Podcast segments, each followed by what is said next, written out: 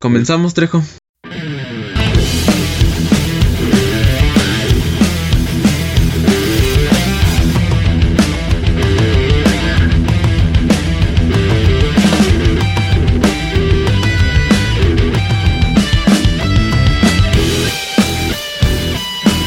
Comenzamos. Me ganaste, Mickey.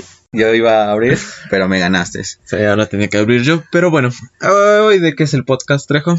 Hoy vamos a hablar de un top 10 que es súper sencillo explicar cómo hicimos la métrica. Sencillo, pero no fácil de hacer. Que bueno, sigue, Trejo, sigue. Explicamos, va a ser un top 10 de álbums de los 90s, exclusivamente de los 90s.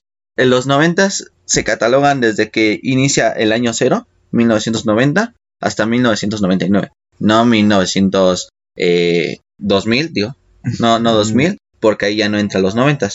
Y aquí vamos a entrar rápido a una de estas estillita que tenemos, que yo tengo, que una banda se cataloga si es de los 70s o de los 80s o de tal década, dependiendo a la parte de lo que fundó o de su cúspide o de donde se dio a, a conocer en cuanto al álbum. ¿Tú qué piensas? Pues sí, también. Y aparte se escucha luego, luego el cambio de, de año. De los 70 se escucha más psicodélico, los 80 se escucha muy glam o en todo caso medio heavy, que son gritos muy, muy extensos, ¿no? Y en los 90 ¿qué es lo que se, se distingue de todos esos géneros? Más estilo balada, yo diría más eh, fue el renacimiento del grunge. Eh, aparte fue el, el, surgimiento del grunge al, a Kurko y a Nirvana, obviamente. También Radiohead fue un poco, bueno, o sea, no fue su género grunge, pero sí hubo canciones que la acoplaron al grunge. También. El gran álbum Californication de, de los Red Hot Chili Peppers. También tenemos a Marilyn Manson como un referente de los noventas. Otro, otro sujeto que en los noventas volvió a sacar a los religiosos de sus iglesias a decir, no, eso es del diablo, chingada madre. No, Marilyn Manson que nos regaló shows como el tipo de que se corta los, la gran parte de su cuerpo. Marilyn Manson. Y que sigue siendo buena música, de hecho. Y que es culpable de que ahorita los, de que en, nuestras en nuestra generación los niños se cortaban. bueno, en fin. Con navajas de, de, de, de sacapuntas. Sí, lo dijimos porque alguien hacía eso en nuestra escuela, pero esa es historia aparte. Exacto. Bueno, eh, hablando ya de la métrica, volviendo a la métrica, la gran parte de la métrica nos situamos y, y nos apoyamos en lo que es la los Rolling Stone. La, la revista. La revista de los Rolling Stone. La pueden fácilmente buscar en la parte de, de la página web de los Rolling Stone. Eh, tenemos también como incorporamos a varios álbumes es gracias a sus ventas que generaron porque pues si sabemos algo es un álbum debe de ganar billuyo no pues sí. Su buen varito. Y también como ganan billuyo y ventas también ganan reproducciones en Spotify. Ahorita me estoy dando cuenta que billuyo suena muy muy old. No lo sé viejo.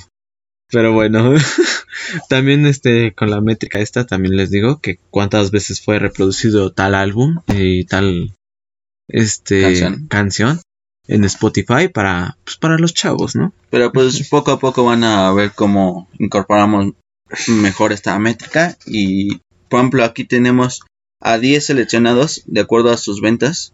Eh, en primer lugar, creo que es totalmente verídico porque lo sitúan como el gran salvador de los noventas, que es Nevermind, que es de Nirvana, con 10 millones de, de álbumes vendidos.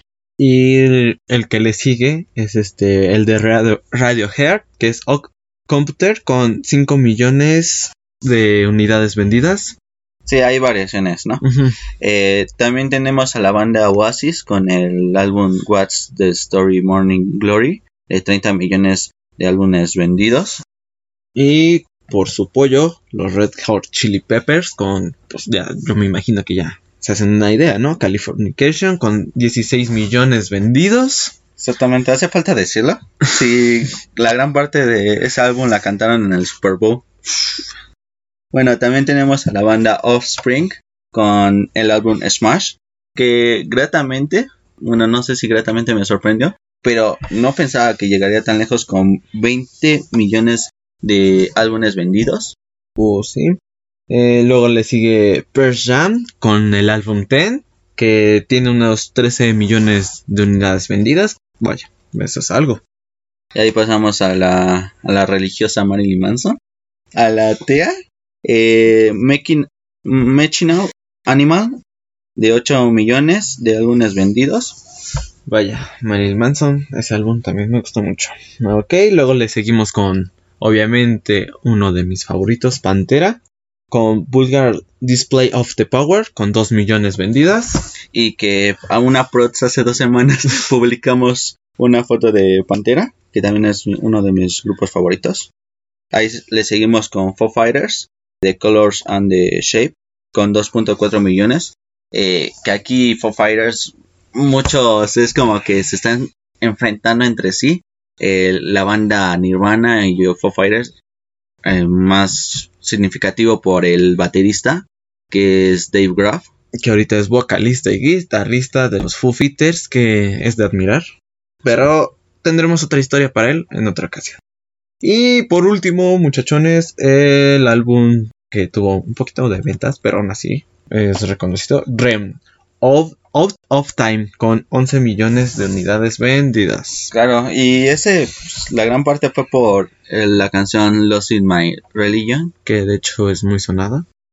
Si no la conocen, pues que yo creo que sí la han de conocer, pero aún así, escúchenla. Bueno, y en esta métrica nos situamos entre el, el que más vendió eh, a comparación de los demás. Tiene 5 puntos como tal. El segundo que más vendió a comparación de los demás. 3 puntos. Y el, el tercero que más vendió a comparación de los demás. Se lleva la miserable cuenta de un punto. Exacto. Entonces, en esto de ventas, el primero que llevó, se llevó 5 pesos, 5 pesos, 5 puntos. sí, 5 puntos, no 5 pesos, muchachos. Se, debió de llevar como decenas de 5 pesos por esos álbumes vendidos. Eh, sería el álbum What's the Story Morning de Glory. De Oasis, por su pollo que sí. Y el que se llevó 3 puntos es Smash de Offspring, ya ven que les decíamos anteriormente que nos había sorprendido. De hecho, nos sorprendió tanto que llegó a, estar en el segundo puesto a comparación de los demás. De hecho, y el tercer puesto que se llevó un punto, ¿cuál es, Trejo? Californication de los señores Red Hot Chili Poppers. Por más que nos duela, así es. Los señores Super Bowl. Así es. Bueno, y bueno, el otro punto de esta métrica es el de eh, puesto en revista de los Rolling Stones. Exacto, el segundo punto es el, puesto de revista de los Rolling Stones. Checamos en internet y todo eso, las posiciones. Y adivinen quién quedó primer lugar. A comparación de, creo que, bueno, ahí Rolling Stone los compara, eh, no, sin importar el género, el rock o tal cual. Eh, quedó Nevermind a comparación de, estaba el Doctor Drum, estaba Notorious Big, que es la parte del rap, y pues ya, e, ellos se llevan 5 puntos por estar en el primer lugar en la revista Rolling Stone. Bueno, cabe aclarar, en primer lugar no, pero sí está en los primeros. Eso sí. No, sí está en primero. Claramente está en primero. Aquí es para ponerle emoción. si están en el primer álbum, pueden buscar como el mejor álbum, los mejores álbumes de los noventas. Eh, si está en primer lugar. Eh, el, el, segundo que es que en cuanto a lo que engloba el rock y, álbumes de los noventas del rock, está Radiohead con OK Computer. Con tres puntitos, claro está. Y por último es el de Pearl Jam con Tem con un punto. Exacto. Ahí es donde ya acabamos el segundo punto. Pasamos al tercer punto que es los álbumes más reproducidos en pues en la en la app Spotify, en la plataforma de Spotify eh, checamos que pues este punto lo pusimos más que nada por, por ya la actualidad que actualmente vivimos, ¿no? Ya hemos vivido los reproductores como SoundCloud, que está Deezer, está YouTube, todo eso, pero al final ahorita Spotify está en el top. Ajá, el que predomina más, vaya. Exactamente. Y bueno, con 5 puntos, el álbum más reproducido de este punto, ¿cuál es, Trejo? Sigue siendo Nevermind. Así es, Nirvana sigue ahí. Se acentúa, se estaciona, vive ahí en el primer punto. Nirvana por, por siempre. En el segundo puesto con tres puntos. ¿Cuál es, Trejo? Was de Story Morning de Glory. Claramente Está medio complicado, pero sí, eh, aquí como verán, el, es el álbum más vendido en nuestro este métrica, pero aquí es Ajá. el, ter- el el segundo. segundo más reproducido en Spotify, que es de la banda Oasis. Vaya, y por último puesto, el de un punto, lastimosamente, sigue ahí. ¿Cuál es? Californication, el Super Bowl. Pero bueno, o sea, sigue ahí, pero o sea, muy bien, pero sigue ahí, De hecho, claramente. Eso les llevó a estar en el Super Bowl, que ahí también se gana pasta. de hecho. Bueno, eh, después de esto, ¿cuál sigue, Trejo? Ahí seguimos, pasamos al cuarto punto. Si mi visión no me falla, si mi miopía no me impide, Si quieres, yo lo leo por ti. Es este, el cuarto punto es canción eh, representativa según los Rolling Stones. seguimos con basándonos en lo que es la revista Rolling Stone. Claramente no somos unos expertos de la música, no somos unos crack, pero pues pasamos que la revista Rolling Stone en cuanto a eh, canción más representativa, hablando de, de todos los noventas, de las canciones de todo, de que existieron de todos los noventas, aparece, bueno, en cuanto a ahí sí ya no sería, no tenemos el dato que creo que no está en el primer lugar, la de Nirvana, pero ahí está por ahí. Eh, es Nirvana con Smell Like Teen Spirit, a comparación de todos los que tenemos en lista de los álbumes del rock. Así es. Y bueno, en el segundo lugar, que se lleva tres puntos, es Oasis con Wonder War, que es también muy icónica de los noventas, y de Oasis por su pollo. El tercer puesto y el último con un punto, ¿cuál es, Treco? El único que aparece ahí es Rem, Losing My Religion, claramente porque pues, pues es la única música famosa que, la única canción famosa por las que yo lo conozco de Rem. Bueno, y aparte es la más sonada, de hecho, de Rem. Eh, y bueno, seguimos con el siguiente punto. Pasamos es- al quinto punto, que es la posición del álbum de todos los tiempos. O sea, aquí obviamente es igual de Rolling Stone. Eh, saca la, el top eh, Rolling Stone, nos basamos en Rolling Stone. Eh, pero ahí comparándolos con Search eh, and the Peppers de The Beatles, así comparándolo con todas las bandas como podría ser Bob Dylan, podría ser hasta de otros géneros, no sencillamente del rock. El Kenny West, claro, está uno. West. C- Ciertamente, ahí, ahí vamos a...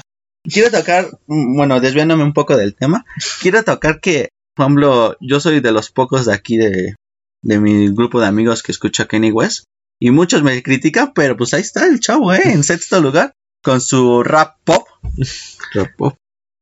Bueno, pues ahí anda. bueno, ahí en esa de las posiciones de los álbumes de todos los tiempos, realmente uno a comparación de todos, y como lo dijimos al principio, que fue Nevermind, eh, que sí prácticamente salvó los noventas, como muchos dicen, ¿no? De hecho, ya que pues en los noventas, como sabrán, fue una oleada de puras baladas y uno que otro así como rockerillo. Pero Nirvana nos salvó con Nevermind y un poco de grunge. Ah, ok. El segundo puesto con tres puntos. ¿Qué álbum es el que se lo lleva, Trejo? Radiohead con O- OK. punto Computer. Computer. Eh, un buen álbum también. Yo lo tengo en disco. Escúchenlo. Y el tercer punto con un punto. ¿Cuál es? Bird Jam de Ten, el álbum Ten. Claramente se lleva otro punto. Bird Jam, otra vez se los roba a manos de Pantera, que no aparece. Pues así lo declaró Rolling Stone.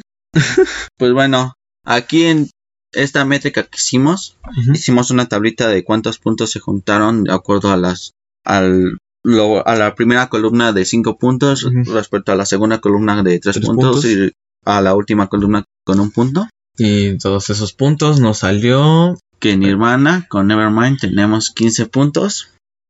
Así es, Terejo, Nirvana. Y bueno, entonces eh, también aquí donde nos salió la puntuación, un, no sé, Rem con un punto. Exactamente con el álbum of, the Time. Eh, ahí también tenemos a The Offspring, el Smash, el álbum Smash, con 3 puntos, sumándole todo. Así es. Y también tenemos a lo que es Pearl Jam, que sumó un total de dos puntos. El álbum Ten. Con el álbum Ten. Eh, también tenemos a Oasis con el álbum de What's uh, the Story eh, de, Mo- de Morning Glory. También tenemos con 11 puntos. Y el último que nos falta. Red Hot Chili Peppers, Californication, con dos puntos. Eh, bueno, ya teniendo esta puntuación, podemos de mayor a menor de puntuación eh, colocarlos en un top 10, ¿no?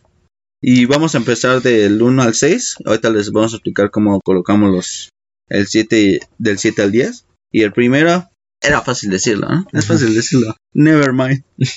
Claramente Nirvana, nuestro amigo Kurko, se la sacó. La Sí. puso sobre la mesa y rompió la mesa. Hizo así. Así me. No se la sacó el Miguel porque No, no crean, muchachos. Tranquilos, tranquilos. Fue mi mano. claramente. Este, y bueno, el segundo puesto es el de What's the Story Memories Glory de Oasis. Claramente. Ahora sí te dejé el álbum para que veas qué se siente.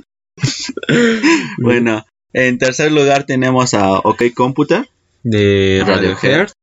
Que por cierto es buen álbum también. Y bueno, en cuarto lugar tenemos lo que es Smash, Exacto. Tenemos al grupo al álbum Smash del grupo Offspring. Tenemos en quinto lugar Californication del grupo Red Hot Chili Peppers. Peppers. y bueno, el sexto lugar es Tem, claro está, Del grupo Jam, Pearl Jam. Pearl Jam, Eh, también tenemos a, en el No, aquí ya está, aquí ya, con Pearl Jam, sexto lugar. Aquí acaba nuestro top 6, ujú, digámoslo así, moral, claramente, con datos aquí. Aquí hay datos, ¿eh? Con cosas que lo afirman. Así es. Sí, exactamente, para que aquí no haya desacuerdo.